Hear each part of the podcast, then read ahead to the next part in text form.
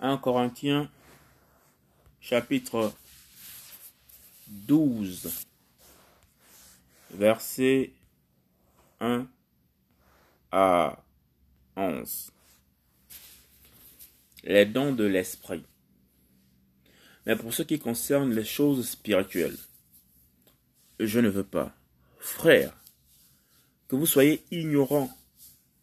Vous savez que, nation, vous étiez conduit vers les idoles muettes, selon que vous étiez mené. C'est pourquoi je vous fais connaître que personne, parlant par l'esprit d'Élohim, ne dit Yeshua est anathème. Et personne ne peut dire Seigneur Yeshua, sinon par le Saint-Esprit. Or, il y a diversité de dons de grâce, mais c'est le même esprit. Il y a aussi diversité de services, mais c'est le même Seigneur. Il y a aussi diversité d'opérations, mais c'est le même Elohim qui opère toutes choses en tous.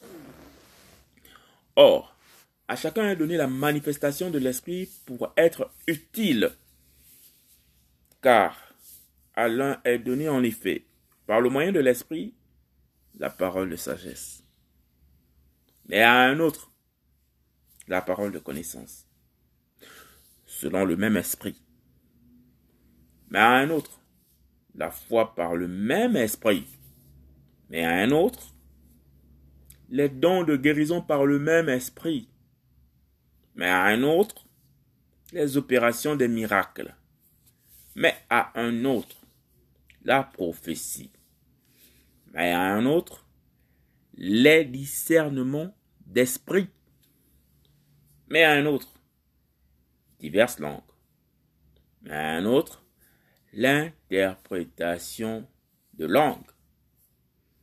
Mais un seul et même esprit opère toutes ces choses, les distribuant à chacun en particulier comme il le veut. En Corinthiens chapitre 12, versets 1 à 11. Les dons de l'esprit.